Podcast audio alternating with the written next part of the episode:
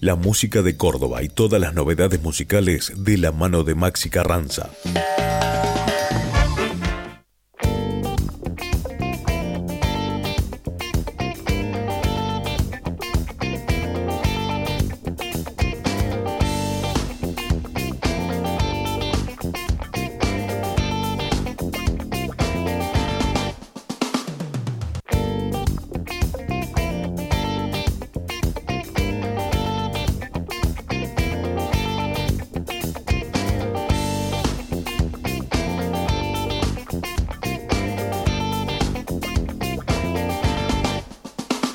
Viernes 6 de noviembre del 2020, 14, 14 horas.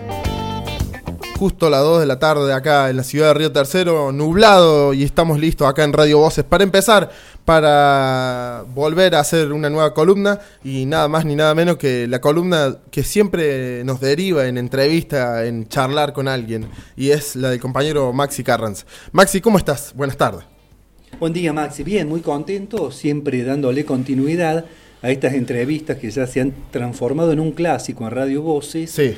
Y lo que sí estamos tratando primero era respetar la ley de cupo femenino, que haya mujeres en igual proporción. Y la venimos llevando muy bien. Venimos muy bien. Y además, eh, otro, otra consigna que nos pusimos fue ir variando los géneros musicales. Y creo que venimos cumpliendo sí, totalmente. más que bien, porque hoy nuevamente vamos a tener el género ciudadano o el del 2x4.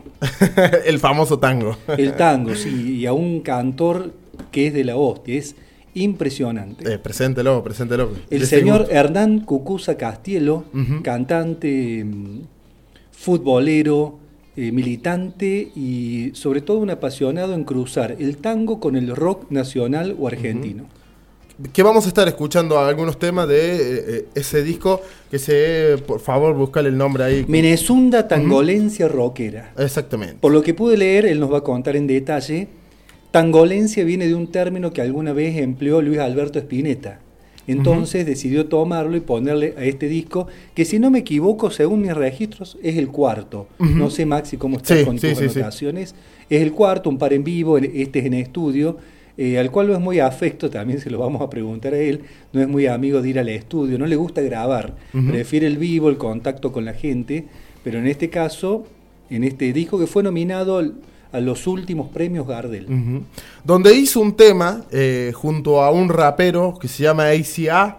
Eh, mucho eh, usted cuando me dice sí hizo un tema con un rapero y con otra otra mujer que hace tango Amelita Baltar claro sí sí la histórica también me bueno es un nombre difícil de nombrar de decir el, el nombre del rapero que se dice ACA Exactamente, sí, sí. Él comienza haciendo un tema propio, luego está Cucusa con responsables de Babasónico en versión tango y cierra Melita Baltar con Balada para un Loco. Eh, increíble. Bueno, eh, me encanta, vamos a decir primero que nada, me encanta la fusión rock-tango, Maxi. Me encanta. Es que no hay otro, o sea, pensándolo detenidamente o fríamente, la influencia es eh, inevitable. Para el que nace acá, en Argentina, ni hablar en Buenos Aires, la influencia, el cruce, la fusión es inevitable porque se lleva uno quiera o no, en algún momento te das cuenta que lo tenés de una manera inconsciente, incorporado en, todo sentido, y bueno, tarde o temprano terminás escuchando y te termina gustando el tango, no hay otra. Bueno, después, eh, hablando de Hernán, eh, viene haciendo, junto a Hernán Casiari, ya hizo algunos shows, eh, antes de la pandemia hizo algunos shows, varios shows, y ahora en la cuarentena, en medio de esta pandemia, hizo también un show en streaming eh, que se llama Nostalgias. Eh, lo estuve escuchando, lo estuve viendo también, muy interesante. Eh, son, es muy amigo de Hernán Casiari, eso hay que decirlo. Bueno, yo vi uno, una presentación con Alejandro Apo, el relator de fútbol, Apo hablando de fútbol y Cucusa entonando tangos futboleros que tienen la temática del fútbol. También hermoso. El de Casiari no lo pude ver, me faltó tiempo, pero vi el que hizo con Apo. Eh, ah, sí, sí, bueno, cuando son artistas también, así como un nombre, un renombre, así como el que el de Cucusa Castielo. Eh, hay mucho para ver, mucho para escuchar. Eh, no- uno no alcanza también a terminar esa producción interminable. Tendríamos que Sí, estar siempre mucho nos pasa lo mismo, nos quedamos con una lista de 10, 12 preguntas, Claro. 15 cada uno, porque es interminable, es infinito, pero bueno, va a ser una, una buena aproximación esta primera charla con Hernán Cucuza Castielo. Bueno, eh, lo otro que quiero decir. eh, o- eh, mucha repercusión la nota con Yamila Cafrune.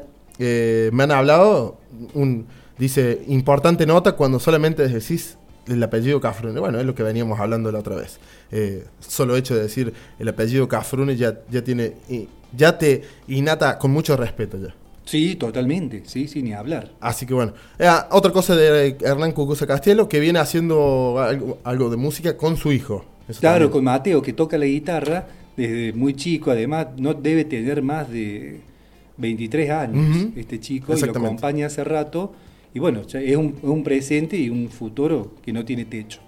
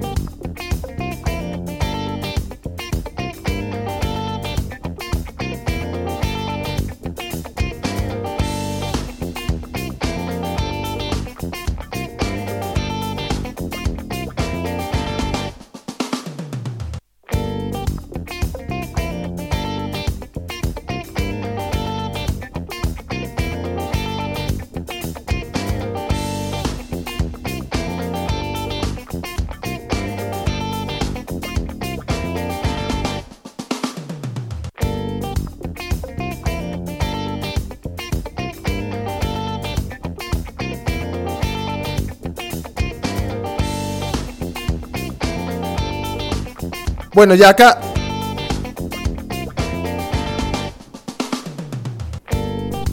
Bueno, ya acá volvemos eh, al aire de Radio Voces. eh, estamos listos con el compañero Maxi Carranza. Le vamos a dar la bienvenida a la radio acá, a Radio Voces, eh, al gran Hernán Cucuza Castielo, que está del otro lado del teléfono. Hernán, ¿cómo estás? ¿Nos escuchás?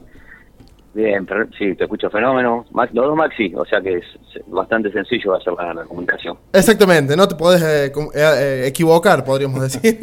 Eh, Sí, nos sí, llamamos sí, los dos bueno, Maxi. está bueno. ¿Cómo andás, Está bueno. Hernán? ¿Cómo es? Bien, bien, bueno, eh, siempre como que me gusta aclarar dadas la- las situaciones que vivimos todos, que, que- que el bien siempre es un poquito relativo, no está la expectativa de, de, de una mejora de esta, de esta época que nos ha tocado.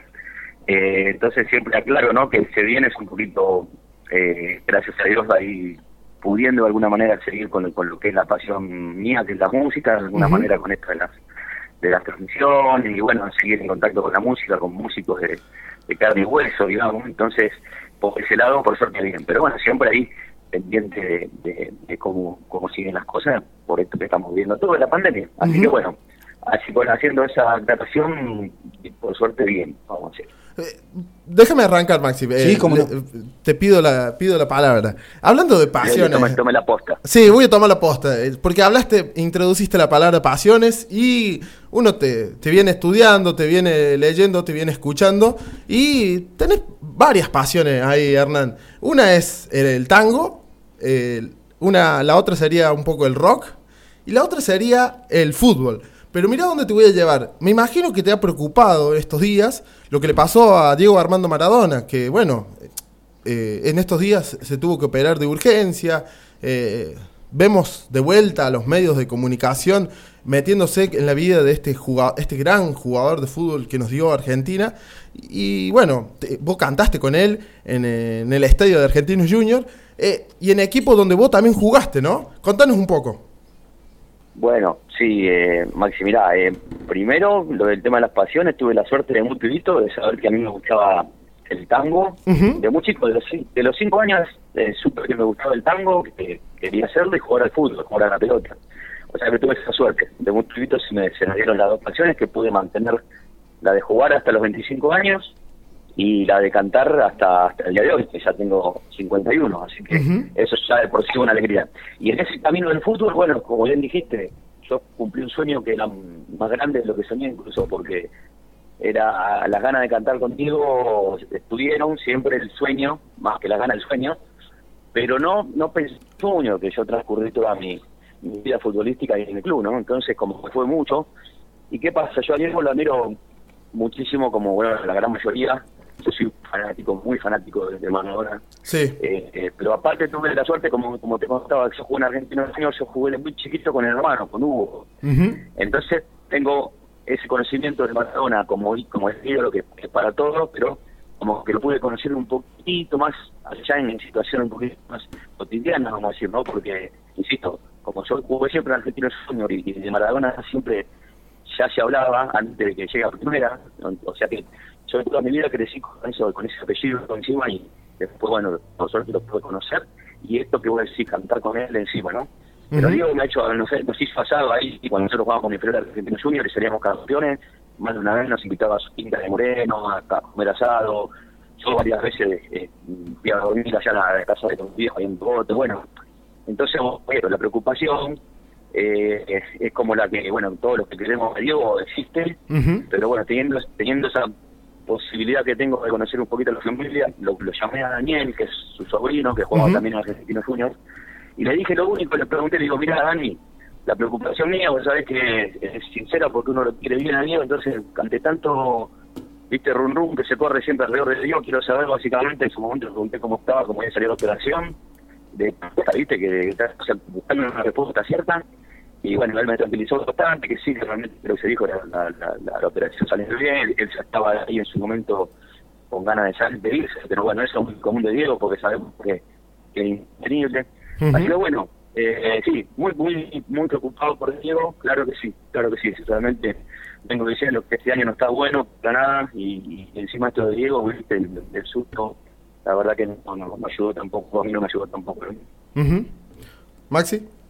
Sí, ahora te llevo, Cucusa, directamente a lo que fueron los premios Gardel. Estuviste en la gala haciendo un cruce bastante interesante, ya no, nos vas a contar. Y después, en un primer momento, a mí me hizo ruido el rubro en el cual participaste con, con tu último disco que se llama Mejor Álbum de Fusión y World Music. En un momento me hizo ruido, pero después analizándolo fríamente, es un álbum de fusión y para Forexport, para el exterior, tranquilamente es World Music, o sea que no está tan mal ese rubro. No sé lo que pensás.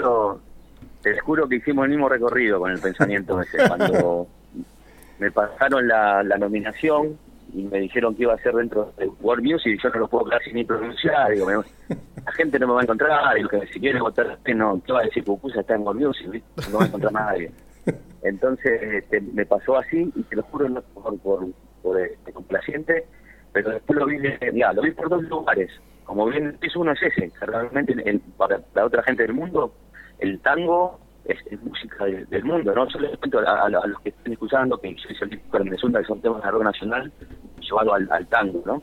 Entonces, para mí, bueno, el chiste, la intención, las ganas, el deseo es, que, que la segunda es un disco de tango entonces, bueno, eh, me pasó eso un poquito de, del encontronazo, pero después bien como como como dijiste vos, ¿no? dentro de todo el mundo, el, tango es música del mundo. O sea, que esa la entendí. Y después la verdad que me puse muy contento porque cuando vi, si bien era prácticamente imposible ganar, eso mismo, ganar porque, digo, estaba compartiendo la, la, votación con música increíble, ¿viste? Está Rafo, está ahí Bajo Fondo, eh, entonces, todo eso, un más, Rubén Golpín, viste, músicos, Tarita, muy grosos, que hacen también eso, estar al lado de ellos, como que también potencia el laburo de uno, ¿no? De alguna manera, o sea, por más que no tengan entero, pero como que eso pasa en segundo plano, porque como que el disco tomó otra dimensión también, no solo musical, sino por estar, vamos a decir, compitiendo contra, contra estos artistas. Así que eh, le terminé viendo el lado bueno, le terminé viendo el lado bueno al asunto. Bueno, y la, y la cereza de la torta Cucusa ese cruce que hiciste con ECI, con Amelita Baltar, a la distancia con ella, pero fue increíble. Eh, la verdad que fue fue muy lindo. Eh, yo soy un, un tanguero así muy muy de raíz, no vamos a decir tradicional si se quiere, pero por suerte lo tradicional no, es sinónimo de, estar cerrado, muy por el contrario. Sabía de antemano quién era ECI, porque bueno, por mi hijo, que me lo hace escuchar, y me gusta muchísimo el género de tap. Amelita Baltar obviamente es más reconocida para los que hacemos tango, pero a mí te digo la verdad, te digo la verdad, me, atrapó a la par el poder hacer esto con Amelita, que es una persona ya conocida, me, me atrapó a la par el hacerlo de ¿viste? Porque me parece tan importante eh, esa apertura, que, que el tango pueda llegar a otras parejas que son muchachos chicos que escuchan trap, ¿no? Y aparte, la verdad que lo que me conmovió muchísimo, y, a partir de ahí quedó, sí, que, había ahí un cruce muy lindo en los Gardel, que, Sí. que hice con Nietzsche y con Amelita Baltar, y que me parece maravilloso desde ya juntarme con Amelita, que, que para la gente del tango es más reconocida ya. Pero te digo la verdad, a la par me pareció tan lindo el junte con la juntada con Isi, ¿no? Porque eh, me parece que al tango le viene muy como género que, que lo escuchen ya los jóvenes y cuando hablamos de Isi hablamos de muy jóvenes, porque bueno, obviamente él hace trap, Que es un género que ma- mayoritariamente lo escuchan sus pibes, ¿no? Entonces, y más allá de eso, que me encantó esa apertura tanto de Isi como de Melita, eh, la verdad que a, a, a le gusta mucho el tango, ¿viste? De hecho, se hace el varón del trap porque a él le gusta mucho Julio Sosa. Entonces, a partir de eso, se ha, mm, hecho un- una relación muy linda, ¿viste? Antes como que me digan, qué sé yo, que son del mismo equipo de fútbol o que te gusta el Troilo, ¿viste? Para mí, que, que me digan que le gusta el tango a alguien ya me, me hermana de alguna manera, ¿no? Entonces, bueno, eh, fue hermoso, fue hermoso. Y la verdad, muchachos, fue una, tuvo una repercusión hermosa el video ese. ¿eh? Te diría que casi no me importó no haber ganado. Casi no me importó, no, no me importó no haber ganado porque eh, si perder significó todo esto lindo que pasó con, con la juntada con Amelita y Isi, bienvenido sea perder, digamos. Ujú. Ahí te quería preguntar, eh, Cucusa, al respecto, ¿cómo se definiría justamente esto de el tango rap? Vos sabés que lo vengo escuchando en algunas otras radios, así, eh, pero no es que justamente se dio que porque vamos a la nota con vos, sino que lo venía escuchando de antes y me hizo ruido, ¿viste? Eh, el tango rap, esta fusión eh, muy, No. muy nueva, te diría. ¿Cómo la podés definir vos? No, no, mira, Maxi, yo, yo tengo, por ejemplo, vamos a traer el, el ejemplo de- del tango electrónico, es un género que a mí me gusta, el tango electrónico, y, y me pasa similar con esto, eh, digamos, tango trap. ¿A qué voy? Me parece a mí que el error y lo que nos entra medio de atravesado quizá los tangueros, eh, primero que hablemos en un poquito lo comercial, en realidad lo que tienen que fijarse en el rótulo que le ponen a las cosas, porque si a mí me dicen, qué sé yo, que música electrónica con condimentos tangueros, lo que pasa es que hay que ponerlos en la batea en un lugar que venda, y a veces, viste, se los bautiza de una manera como y, y capaz que sí eso. A mí a mí me encanta insisto por ejemplo en su momento ba- bajo fondo mismo de Sí. los traperos de los muchachos conozco conozco a Lizzy conozco a Catriel y poco amoroso conozco al Woz. Digo no estaba hablando con un retrógrado para nada. Entonces me parece que lo que hace ruido nos hace ruido es cuando viste rotulan las cosas a veces de alguna manera. Y claro y la verdad que no es tango no la verdad que no es tango trap y no es tampoco tango electrónico. Eh, me parece que eso es lo que los tangueros nos puede hacer un poquito de ruido a veces pero en el fondo en el fondo y comparto con vos Maxi con uno de los dos Maxi que está hablando este comparto un poco sí la idea de eso de hacer ruido pero apuesto siempre también más allá de los rótulos a la juntada viste soy Sí. un soy un, un juntador compulsivo en todo sentido desde los partiditos de fútbol hasta el asado y, y con la música me pasa igual eh, Ujú. desde siempre entonces como que en un punto le paso por arriba a esa cuestión de los rótulos y, y le doy la bienvenida más bien a, a, a todo lo que es apertura no y lo que le sirva al tango también para crecer y, y compartir. Bueno, y ahí eh, te quiero llevar ahí nomás pegado eh, el tema que hiciste junto a Conociendo Rusia. Eh, un, un lindo tema de Cabildo y Juramento, eh, junto eh, Franco Luciani. Franco Luciani, claro. Fue muy, mira, fue muy más. Te hago, si querés, un chiquitito, una síntesis de, insisto, yo por mi hijo escucho un montón de, de música. Artistas eh, nuevos. está pasando ahora, ¿viste? Ujú. Me encanta, siempre siempre fui tanguero hasta la médula, pero nunca fue sin impedimento para, para que escuche música actual, eh, desde siempre. Y bueno, mm, escucho el primer disco de Conociendo a Rusia, que me gustó muchísimo, y un día estando en casa, no me acuerdo si vi el videíto de Cabildo y Juramento, y al toque, viste, me llevó para un lugar tanguero, desde ya, viste, que ya un, un tema que te nombra dos calles, desde ya que Sí, que sí. a mí me lleva, me lleva al tango, viste. Claro, Pero sí. había más, había una esencia, había una esencia grande ahí tanguera, y fue al toque que lo escuché, y aprovechando también que Mateo, mi hijo es guitarrista que toca fenómeno, eh, nos sentamos y le digo, él lo conoce a, a Mateo Sujatovich, ¿viste? Eh, entonces, bueno, hicimos una versión muy instantánea, muy casera de, de ese tema, hecha tango, ¿no? Llevada para el lado del tango. Mateo se la hace llevar a, se la hace llegar a Mateo Sujatovich. Entonces, a, a- a Mateo le gustó mucho la idea y la versión. Entonces cuando yo presenté en la trastienda acá en Buenos Aires la- el disco de la Menezunda, te lo cuento porque esto es lindo, o sea, hice todo el disco, presenté el disco de la Menezunda, el único tema que no le pertenecía al disco fue Cabildo y Juramento, ¿viste? Ajá. Y vos sabés que no nos habíamos juntado ni a ensayar, sí, yo le pasé mi versión con Mateo en guitarra, eh, se la mandé por WhatsApp a, a Mateo Sujatovic, se la mandé por WhatsApp a, a Franco Luciani, y nos juntamos 15 minutos antes de salir a- al escenario, en, en el vestuario, vamos a decir, de la trastienda, y salió lindo en el vestuario, ¿viste? Pero yo te confieso, y esto a riesgo de quedar un poquito creído, eh, me parece que lo que pasó en vivo fue muchísimo más lindo, y de hecho cuando después la escuchábamos, ¿viste? Que después que te pasa el show, te baja la emoción y decís, uh, no estuvo tan bueno como pareció.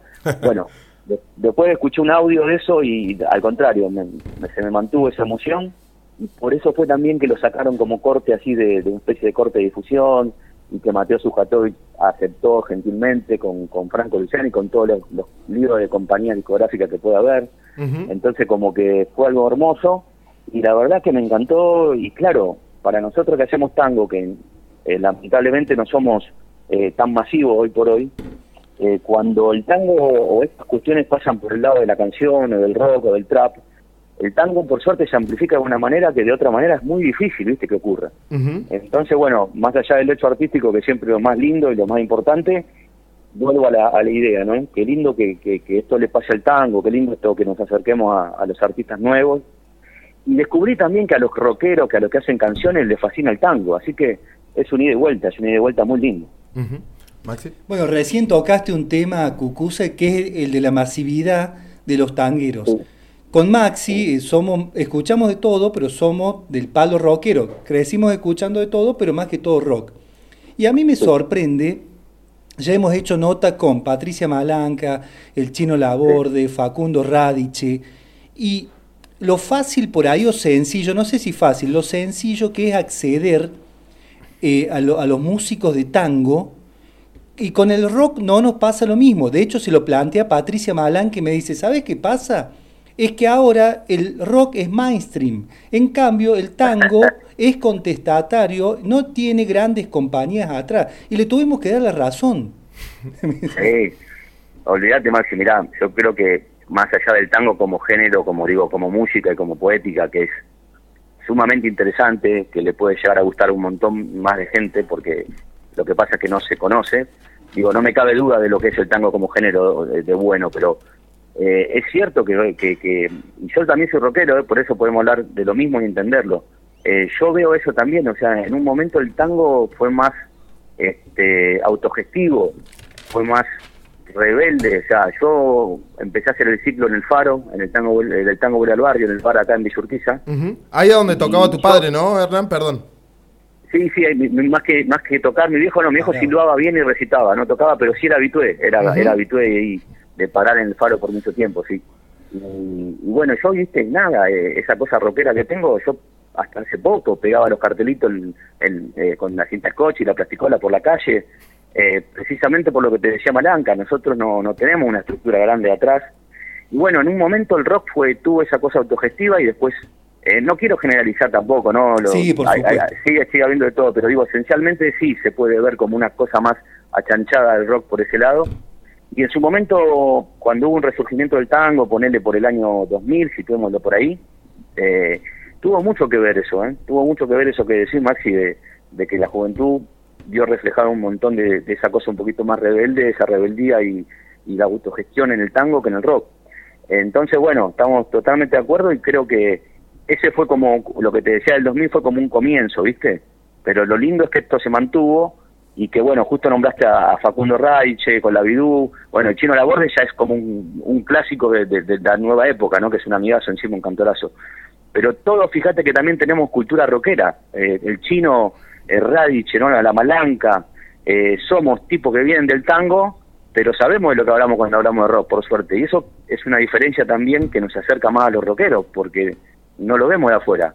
Eso también, digo, aparte no de, de algunas cosas, como te bien dijiste, el mainstream del, del rock, también se hace más fácil eh, al tanguero llegar al rock y al rockero llegar al tango, porque nosotros mismos que somos tangueros también sabemos hablar de, de rock y nos gusta el rock.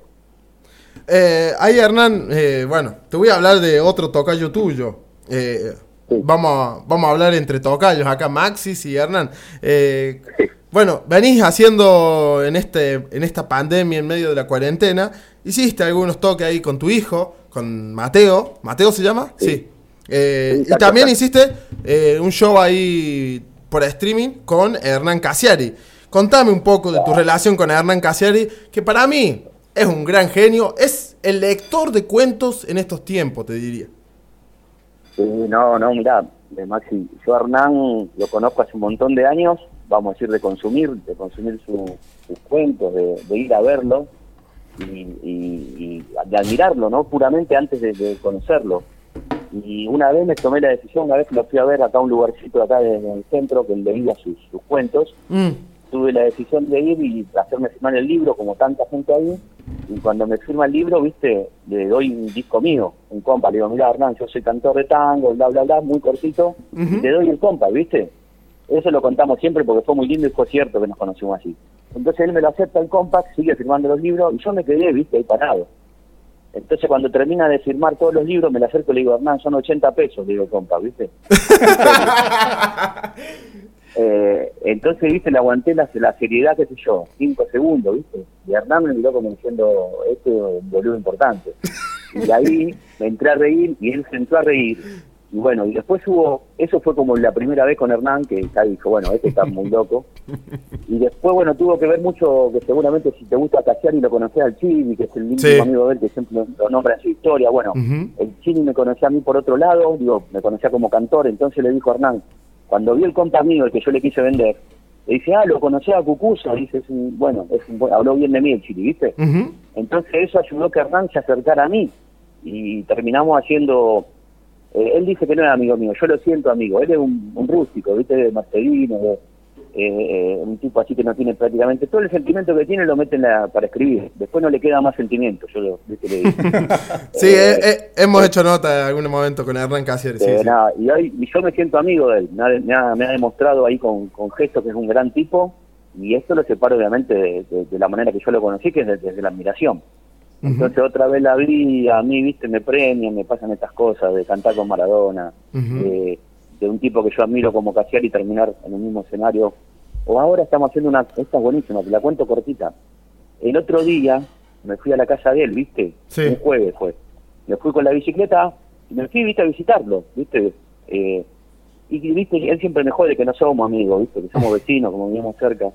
Entonces un día le digo, mira, ya que no somos amigos y no tenemos que hablar de cohete, vamos a escuchar música, ¿viste? Le digo. Entonces le llevo unos temas para escuchar. Mm. Y le gustó la idea porque es un inquieto aquel. Y estamos haciendo ahora todos los jueves eso. Voy a la casa, le llevo música, charlamos de música y lo, pasamos por YouTube. Se llama Dos Viejos en YouTube. todos los jueves todos los jueves a las, a las 13 horas. Me parece una joda, pero quedó así y nada. Y estamos haciendo eso. Dos Viejos en YouTube todos los jueves a las 13 horas por el YouTube de Casiari. Max. Así que de paso te, cuento. Dale, dale, bien, Bien, pero así lo anunciamos en, la radio y en los medios. Ah, bueno, perdón Maxi, el año pasado, no, este año, antes que se pudra todo con, con la pandemia, estuvimos en el Cosquín Rock con, Hernán. Sí, claro. Eh, así que eso fue, viste, para mí un mito. Yo como rockero estar eh, cantando Tinta Roja o cantando temas de Serrat o cantando temas de Babasónico en Cosquín, para mí fue una locura. ¿viste? Bueno, y te adelantaste con la pregunta, Cucusa, ah, porque te iba a preguntar cómo era tu relación, aparte del Cosquín Rock, ¿qué otras veces eh, has, venido a cantar a nuestra provincia, tanto a la capital como al interior? ¿Cómo es tu relación? ¿Qué amigos tenés en Córdoba, por ejemplo? tengo amigos eh, cantores, sobre todo, músicos. Eh, yo soy bastante de cantar acá en, Buenos Aires, ¿viste? Las veces que he salido, bueno, una de las veces que fui a Córdoba, fui con Casiari, fui con Hernán. Eh, alguna que otra vez fui con Julián Peralta, alguna que otra vez fui con Amores Tango, quiero decir. No, no fui como Cucusa o como mi trío y yo. Eh, generalmente fui siempre con, con, otra gente. Pero allá en Córdoba, la verdad que las veces que estuve, que otra vez, ah, alguna que otra vez también estuve vacacionando, ¿no?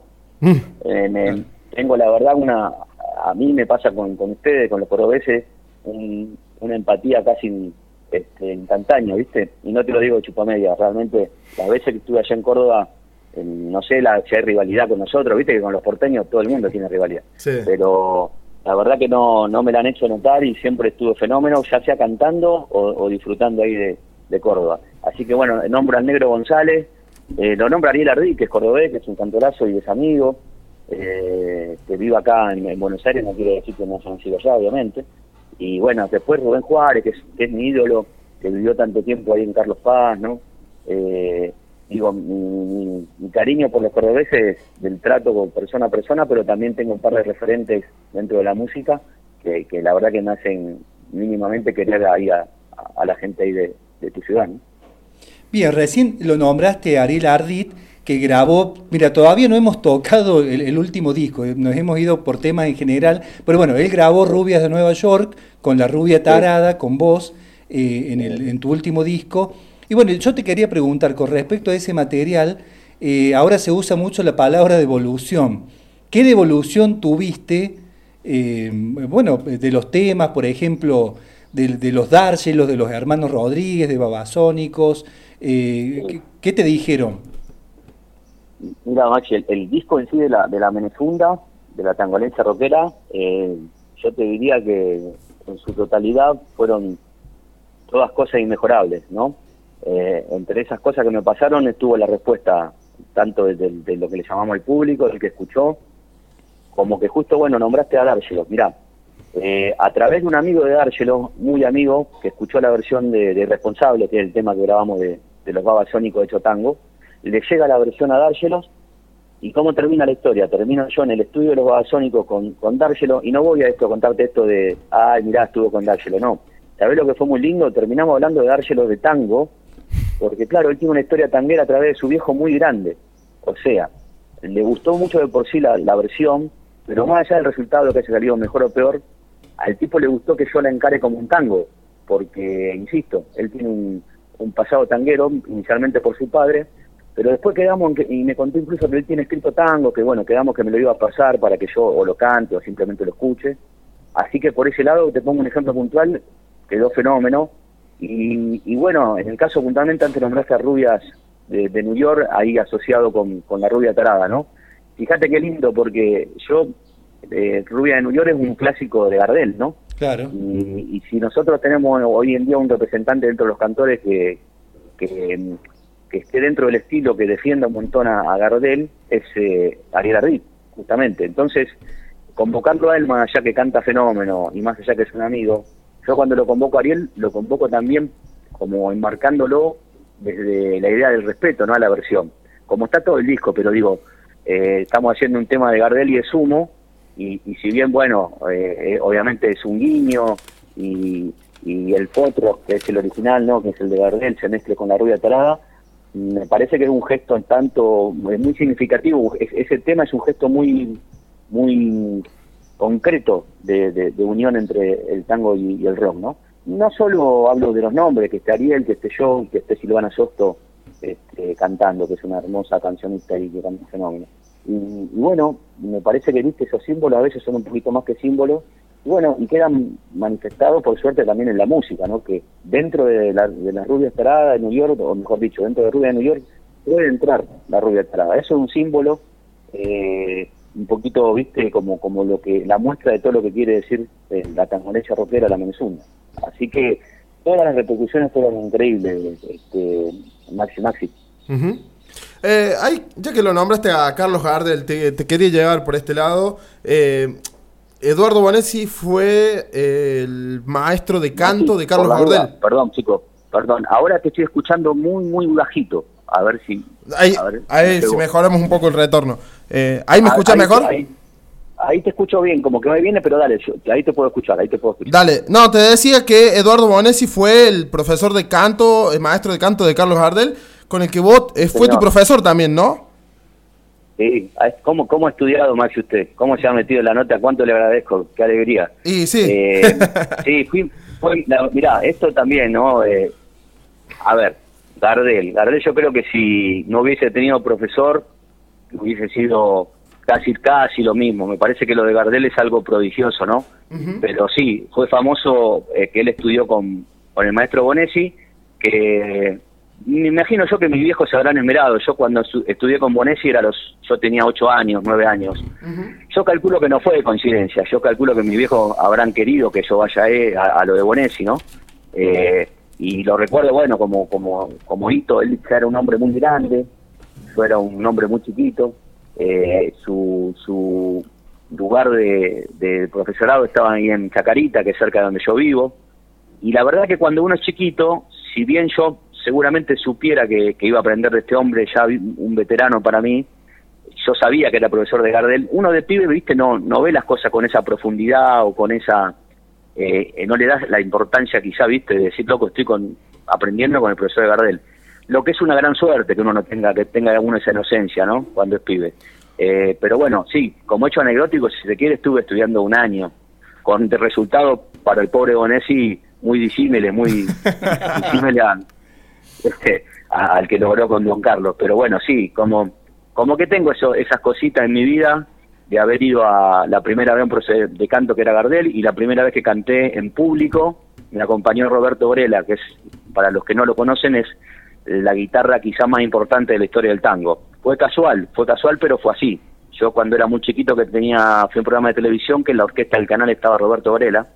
Así que bueno, tengo ese en mi haber y no me lo quita nadie. Y cuando sea muy viejo voy a exagerar todo esto que estoy contando y, voy a ser un, dios, un dios vivo, casi vivo. Cucusa, y bueno, y estos maestros también te cruzaste con el polaco, con Floria Ruiz, eh, ¿eran de darte consejos o vos eras de pedirle consejos o os iba dando espontáneamente eso? Mira, yo a, esos que nombraste, que son, bueno, en mi ídolo, junto a Rubén Juárez y Florial Ruiz, justamente son la gente, y sacando a Barrel, no digo que está fuera de competencia, digo, yo tuve la suerte de, conocerlos, pero a, los 8 o 9 años no, no le pedí consejo a la gente, ¿viste? Eh, por suerte disfrutar los momentos, y lo que sí recuerdo, ponerle de, de esa época, que sí, por suerte conocí a Rufino, a Florial, eh, el que tenía así como un ida y vuelta muy lindo conmigo era un gran cantor que se llamaba Alberto Marino. Eh, el Tano Marino, bueno, como, como los más importantes, cerraban la noche, no eran los el número final de la noche, y yo el pibito que estaba ahí, mitad de tabla, obviamente, pero bueno, el Tano Marino, cuando él tenía la posibilidad eh, de venir un rato antes y a escucharme cantar, lo hacía, y recuerdo por eso, más que consejo, esas situaciones más, viste, familiares, si se quiere, eh, me pasó con Miguel Montero, que es otro cantor, me pasó con Alberto Marino.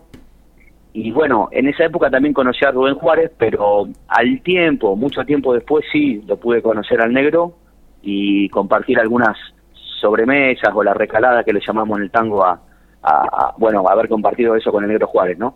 Entonces, eh, al negro Juárez, ya que lo conocí más grande, no le pedí consejo, pero el negro te daba un par de consejos lindo igual, aunque uno no le pidiera porque él ya sabía, ¿viste? Él ya sabía un montón de cosas que, me iban a pasar a mí después, de alguna manera la sabía, digo, ¿no? Entonces era un tipo que me tiró un par de consejos que hoy por hoy me los guardo y los valoro muchísimo. Bien, bueno, yo te voy a llevar para el lado futbolero. Em, sabemos de tu pasión por Atlanta, que es heredada, viene en la sangre, por tu padre. Bueno, y un club que tiene una biblioteca que se llama Juan Gelman, nada menos. Sí, señor, exactamente. Como bien decís, eh, a mí lo de Atlanta me llega por herencia, ¿viste? Como ser, eh, vamos a decir, argentino. Eh, eh, es esa cosa que se transmite con, con la sangre, ¿no? Y, bueno, como hecho anecdótico, mi, mi viejo nació en Villa Crespo y eran muchos muchos hermanos, de los cuales nueve de los Castielos eran de la hinchada de Atlanta y casi toda la hinchada de Atlanta, digamos.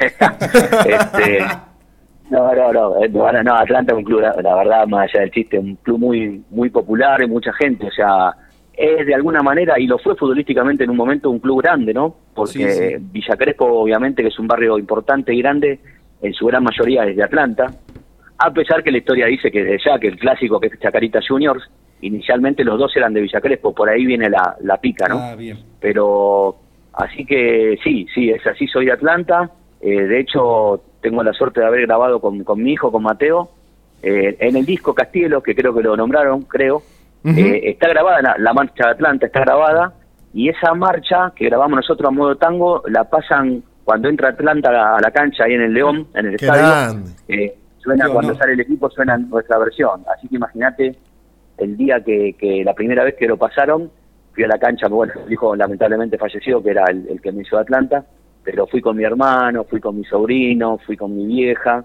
y bueno, fue un momento increíble, ¿no? Y por suerte eh, esa tarde empató Atlanta, porque viste que si, si ponerle que perdía, te dicen que son bufa y nunca más te la pasan, así que eh, por suerte, por suerte sabés que siempre que juegue local Atlanta con esa marcha, empató o ganó. Así que hasta, hasta bueno, esperemos ahora que vuelva al fútbol a ver si la siguen pasando. Esperemos que ahora vamos primero, vamos a ver qué pasa. ¿Estás siguiendo a Argentinos Junior en fútbol de primera? Ahora que volvió el fútbol. Sí, siempre, siempre, Maxi, porque esto es, lo que voy a decir ahora es obviamente para los futboleros, que yo soy uno de ellos, ¿no? Pero soy un bicho raro porque yo tengo el, el corazón como Alejandro Sanz, tengo el corazón partido. eh, porque si bien de Atlanta me hice, me hicieron mi viejo y es la herencia familiar, yo porque jugué en argentino y porque fui socio, como que mi, mi corazón está, está dividido ahí con argentino, ¿viste? eh, eh, por el lado, te insisto, de, de, de mis recuerdos mejores como futbolista, como, como, como chiquito, como pibito. Entonces, Argent y futbolísticamente, bueno, Argentino Junior es un equipo, bueno, no le, le, le llamamos el semillero del mundo y te puedo nombrar a, a, dos o tres nomás y te nombro a, a bueno, al Diego desde ya, al Checho Batista, Fernando Redondo, Sí. Pipa Ancedo, Sorín, Placente, digo, infinidad. El día ese que canté con, con Diego en la cancha de Argentino, la previa pasó en el vestuario, ¿no? En el vestuario de la cancha, y yo por suerte estaba ahí, ¿viste? Eh, antes que llegara Diego, y miraba, por un lado, como que fui parte de esa historia, pero por otro lado, como hincha de fútbol, ¿viste? Y estaba en serio, enfrente de mi vista estaba el Checho Batista, el, el Bochita Batista, Pipa Gancelo, el Lobito Ledesma, Sorín, bueno, después llegó el Diego encima, ¿no? Y yo decía, esto, viste, haber estado acá jugando, eh, realmente, viste, es significativo. Es un club que ha sacado increíbles jugadores, así que siempre, siempre tengo ese cariño por Atlanta, ese fanatismo, y por Argentinos Junior, te diría, eh, no sé, a la par, viste. En una tiene que ver la crianza, la de, lo de pibito de familia, y en otro tiene que ver mi propia vivencia como pibito, como adolescente, como jugador. Así que es una parada difícil, ¿eh? y, y, como marcador lateral, ¿cómo te definís? Y mirá, déjame, déjame, ahora sí me agrando un poquito. Y era un marcador lateral de Argentinos Junior, o sea que si me ponía de 10 en cualquier otro equipo jugaba. Mirá qué buena definición. qué buena definición, claro. No, no cualquier club. no, aparte hice una tra la trayectoria, o sea, de muy chiquitito, de muy chiquitito, pues, insisto, siempre en argentino, de pibito, eh, eh, los primeros partidos fueron de 5. Después empecé a jugar de 8 y se ve que de a poquito me fueron corriendo hasta que largué el fútbol. Me pasaron después de 4 y ya me quedaba el alambrado. Así que ahí tuve que ahí tuve que dejar, no, no me pudieron correr más al costado. bueno, te podría haber tocado el arco también. no, con la choquera y la, la actitud que tengo, no, ni loco, no. eh, Hernán, eh, te quiero preguntar respecto de tu hijo. Eh, Mateo, eh, ¿hace Acá cuánto? ¿Hace, hace cuánto? Ah, bueno, saludos. Mirá, saludos. ¿Hace cuánto te acompaña ahí, Mateo? Eh, ¿Toca la, la, viola, puede ser? Sí, Mateo toca la viola, toca muy bien la viola, es un excelente guitarrista, a uh -huh. mi juicio. Eh, insisto, jugar, que sea mi hijo le, le, juega en contra, porque soy, soy le, le, juega más en contra que a favor, porque soy muy, muy rompehuevo, no, no, eh, no se le hace más fácil por ser mi hijo. Entonces, uh -huh tengo que separar bien la ecuación y decir que ante todo, más allá de tener el mismo apellido, el talento de Mateo es muy grande y, y yo como cuando canto con él, hablando de, de un solo músico, ¿no? De, de, de, un solo, sí, de compartir un, un, momento así con un solo músico, hace años que no que no tengo tanto tanta sensibilidad con otro músico como con Mateo, ¿no? Uh -huh. Es un gran, gran violero. Digamos... Nada. No, no, te quería decir, bueno, digamos que te está haciendo escuchar a vos. Eh, vos sabés que es uno de los artistas que más se nombra cuando estamos hablando. Eh, todos ponen a vos encima de la mesa. Un, bueno, el artista que está haciendo, sin duda, algo distinto a lo que están haciendo todos los demás. Algo está pasando ahí. Sí, a mí me gusta ahí el, el, el y me gusta mucho. Y encima esto, mira qué loco. Vos sabés que Mateo vivió prácticamente un año. Mateo está en una escuela de música de acá, se llama Lenaola. Uh -huh. Entonces, cuando Mateo entró en el Lenaola el primer año, eh, él ya me comentaba a mí de un, pibito, un pibito que era medio el ídolo de todo el colegio, unos años más grande que Mateo, que para todo el mundo era, era Cato, ¿viste? Cato le decían. Y ese pibito termina siendo, hoy por hoy, eh, no solamente amigo de Mateo, vivieron con Mateo ahí cerca de un año, ahí por, por el, acá por el barrio de Barraca, es eh, Catriel, ¿viste? Catriel con... Claro, con- sí. Papá, eh, digo, ya que hablamos de- del WoW y de toda esta movida de- de- del trap, así que por suerte eh, Mateo me, me- me hace conocer un montón de cosas, bueno, puntualmente a, a Cato, que me encanta lo que hace, bueno, a Lizzy, y bueno, y con Mateo tenemos esa, esa, esa cosa linda que es juntarnos a tocar tango y tocar tango, pero si nos ponemos a tocar de Spinetta, nos ponemos a... Eh, Mateo es un fanático de la música, de Spinetta, del tango, de lo que pasa ahora. Es realmente, él sacó un disco ahora se llama Rocola, ¿viste? ¿Tu hijo? con canciones de él, con, sí, sí, con canciones de él. Ah, bueno. Eh, después de- Que espere, que espere nuestro llamado entonces. Sí. Sí, ojalá, no- me- nos encantaría, claro. Después yo te lo voy a pasar ahí por, por privado. El disco se llama Rocola y eso iba. La cabeza de Mateo es una rocola, ¿viste? Ni siquiera le tenía que poner la moneda. Él arranca solo y, y en, la, en la cabeza tiene mucha música. Y bueno, la verdad que lo hace todo de una manera, a mi juicio, bueno, ya lo escucharán ustedes y, y será más objetivo quizá. Pero la verdad que es increíble. Y, y la primera vez que tocó tango conmigo fue, fue a sus 10 años. Mateo cumplió 23 ayer Ajá. que, que- que empezó a tocar tango a sus 10 años, ya hace, ya hace un montón de tiempo. Y bueno, primero empezó tocando ahí unos temitas, después fue em, parte del trío inestable, empezó a ser parte del trío inestable, que es el trío que me acompaña a mí, y después del tiempo ya estamos bastante consolidados como dúo, ¿viste? Así que nada, es hermoso, es hermoso y es un gran músico. Maxi. Eh, sí, bueno, a- aparte de dos viejos en YouTube, eh, Cucusa, eh, ¿hay otros planes o si es que se puede hacer planes en estos momentos, pero digamos, eh, ¿qué, qué- qué estás cran- craneando? Se, nos- se- se acaba de, se acaba de volver a cortar la comunicación con, con Cucusa. Sí, sí, yo acá jodiendo digo que, que hablo tanto que, que se cansan de mí y me cortan los... No, no, eh, pensamos que es al revés, como hacemos tantas preguntas, ya te querés ir, pensamos que es a la inversa. Estuviste bien, me gusta, me gusta la chispa cordobesa ahí como la diste vuelta, me gusta, me gusta. bueno, recién te decía que, bueno, estás presentando dos viejos en YouTube a las 13 horas. ¿Y qué, qué, qué estás craneando, pensando en el futuro, si es que se puede planear un poco en esta incertidumbre? Bueno, mira, yo te cuento, por, por naturaleza soy de, de- de pensar en futuros muy a corto plazo, ¿no? Casi ni se lo podría llamar futuro. Y, y después de, de esto que estamos viviendo todos, cada vez menos pienso en futuro, ¿viste? Como que por una Sí. necesidad interna pienso en el día a día, ¿viste? Ahora, eh, también porque esta situación es especial, a uno se le va un poco la cabeza, a uno se le va un poco la cabeza para adelante, y cuando se me va muy para adelante la cabeza, tengo un interruptor que me bajo y se me vuelve para atrás. Entonces, lo que sí pienso en algún momento es eh, volver a cantar en el Faro, eh, que es el lugar que yo más quiero, donde más me gusta cantar tango, que es el Sí. bar acá que te nombré antes. Eso es como una esperanza, una ilusión. Y obviamente una vez que pienso en eso, se me vienen ideas, bueno, tengo ganas de, de volver a grabar otro disco de La Menezunda, otro disco con Mateo. O sea, ya tengo en esta época que estuve que estuvimos con Fernando, yo tengo en papel anotados eh, cuatro discos, ¿viste? Pero bueno, lo que sí a corto plazo estoy haciendo es esto con Casiari los jueves.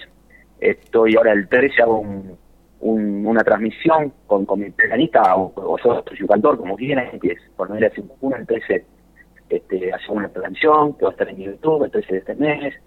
Después tengo antes de fin de año seguramente hacemos una fiesta con el estable en vivo. Eh, y bueno, nada, por suerte tenemos ahí cosas por, por delante a, a corto plazo. Y algo muy importante que es un festival de tango que hacemos por cuarto año, que se llama Urchadueñía, ¿viste? Y es un festival de tango que le pertenece a cuatro barrios, un festival independiente. A los cuatro barrios son Villa Porrón, Villa Urquiza, Parque Chas y La. Entonces este año lo vamos a hacer también en noviembre, pero virtual. Bueno, esos son los, los planes ahí a, a corto plazo que, que tenemos, son planes bastante concretos. Ahí, Cucusa, para cerrar y, y ya te empezamos a agradecer por este tiempo, porque realmente eh, un gusto charlar, nos hemos no, no- nos ha dado mucho placer hablar con vos. Eh, te, que- te quería preguntar al respecto de tu apodo, Cucusa. ¿Proviene de una canción? Sí, viene de un tango que, que se hizo, lo hizo famoso en su momento Alberto Castillo, Alberto Castillo. y después hubo una versión también muy linda de Miguel Montero, que es, bueno, de, de ahí la saqué yo, digamos, y justo en esta época repetí, como te contaba antes, que cantaba de los 5 o 6 años, siempre, bueno, no sabía tantos tangos, entonces cantaban siempre más o menos lo mismo. Los que más repetían, llamábamos los caballitos de batalla, era el clavelito, uno se llamaba el clavelito, y otro se llamaba Cucucita. Cucucita. Entonces me quedó por eso un amigo del barrio, Pucheta, un amigo, me, me empezó a llamar así, de los cinco años, claro, la Cucucita. Ahora que Ya creciste. hay uno que ya, ya quedé, viste afuera de Cucucita, ahora soy Cucusa, pero como la canción, como dice pues, viste, la canción sigue siendo la misma, la esencia sigue siendo la misma. Está bien. Qué grande. Hernán, muchísimas gracias por esta charla, por esta entrevista, realmente un gusto. Sí, la pasamos muy bien y gracias por tener en cuenta un medio del interior. No, por favor, eh, el interior de la manera somos cada una de las provincias, para, para alguien siempre somos del interior, ¿eh? así que eso eso lo, veo así. Y, y aparte, bueno, puntualmente Córdoba es una ciudad hermosa, como te dije antes, con gente que, que, que la verdad que siempre me, me ha caído barro y me hemos llevado muy bien con los que conocí. Eh, y, y, obviamente esperamos más shows eh, con Hernán Casiari. Yo por lo menos. Sí, sí, bueno, mira, metete ahí en el YouTube de Casiari y juega a las 13 que te la va a pasar bien. Nosotros hacemos eso, la pasamos bien. Sí, he visto, he visto algunos. Y bueno, nada, eh, yo les agradezco a ustedes por, el- por el interés, por el compromiso, porque la verdad que han, me han hecho acordar de cosas que casi ni yo me acuerdo mí, o sea, que han estado viendo. Y, y bueno, nada, agradecido yo y vamos por ahí por el rock, con todo, con el tango, por- con todo, así que no no no tenemos que estar ahí nunca en, en Es de los tangueros, a veces, a veces de los rockeros. Por suerte, en este caso podemos hablar este, así, así en, en- en armonía. Así que así me gusta que, que sea, por lo menos, mi deseo. Exactamente. Eh, Hernán, te mandamos un abrazo grande. Muchas gracias. Abrazo, Hernán. A ustedes, muchachos, gracias por todo. Un abrazo, nos, nos escuchamos pronto. Así es. Chau, chau. Así pasó Hernán Cucusa Castielo por Radio Voces. Qué gusto, Max. Qué gusto y qué manera de reírnos. Realmente eh, Fue la entrevista en la que más nos divertimos. nos hemos divertido hablando con Hernán. Porque en realidad por ahí él parecía cordobés y nosotros de Buenos Aires. Porque, porque los chistes que tiraba permanentemente. Pero bueno, fue una entrevista divertida, una entrevista donde aprendimos mucho. eh, donde, bueno, es un maestro del tango y fue como si diera lecciones, no, en este caso no cantadas, sino a través de anécdotas, sucesos, eh, vivencias de un gran cantor que empezó a los cinco años. Eh, voy a decir algo que me he dado cuenta me- mediante la charla, Maxi. Tiene muy presente, sin duda, cualquier persona lo, lo haría, pero lo tiene muy presente a su padre. Vos te das cuenta cuando habla del faro, lo nombró Sí, tres, bueno, cuatro, cinco por, el, veces. por el mismo Atlanta también, porque el- en realidad el, el padre era fanático del tango. Sí. El, el padre y la madre. Lo introdujo él. Los dos, sí, sí, sí, sí. Así que, bueno, y también eso es muy tanguero, el, el recuerdo, la añoranza, rememorar. Eh, no, no, bueno, un artista increíble que lo vamos a seguir y que le vamos a hacer notas muy seguido. ¿Y qué te parece si escuchamos tango y después cerramos la, ¿Cómo no? la columna? Vamos a escuchar el, justamente el tema que hicieron en los premios Gardel. Eh, unos tangos empieza, irresponsables, y el otro eh, hay otro tercer tema ahí. ¿no? Cabalada para un loco de Piazzolla y Ferrer. Exactamente. Vamos a escuchar entonces a Cucusa junto a ACA y la otra mujer que no me puedo acordar el nombre. Amelita Baltar. Ahí está. Vamos adelante nomás. Sin duda es una, una canción nostálgica, Cemento. Como todo en la tango, última párrafo. La añoranza de volver a un lugar que ya no existe, que ya fue. Y que ahora es un estacionamiento, justamente. Exactamente, el mítico cemento. Para los que quieran indagar, hay un documental sobre este lugar mítico de Buenos Aires y también hay un libro titulado justamente Cemento. Exactamente. Eh, bueno, res- eh, rescatar ahí que Edu Smith vino ya varias Vino- veces. y lo hizo en vivo ese Y tema en, en vivo, la calle señor. Alsina, en un escenario al aire libre. Qué lindo. Eh, hablábamos un poco esto fuera del aire. Se extrañan esas cosas, Maxi, sin dudas. Eh, Eh, sí, sí, yo pensé que iba a extrañar más. Por supuesto que extraño, pero no, no me ha agarrado la locura de... Claro, no, no, estamos en la misma sintonía, te diría, pero se extraña, se extrañan el, eso de encontrarnos en la calle, escuchar música. Y un artista como el Edu, sin dudas. Eh, bueno, Maxi, eh, muy linda nota, felicito de vuelta, es su producción esta, así que No, por favor. mis felicitaciones por gran nota cuando dijo vamos a hablar con Hernán Cucuza Castello, dije, hay que sacarse el sombrero, digo. eh, E un- insisto, un no fue, músico. No fue difícil. En este caso el contacto no fue directo, fue a través de la agente de prensa. Le agradecemos a Daniela del sello Aqua Records, un sello independiente de Buenos Aires que nos pasó el contacto y gestionó esta nota. Así que bueno, le queremos agradecer a ella, pero no fueron más de dos mensajes. Y, se, bueno. arregló, y se arregló todo.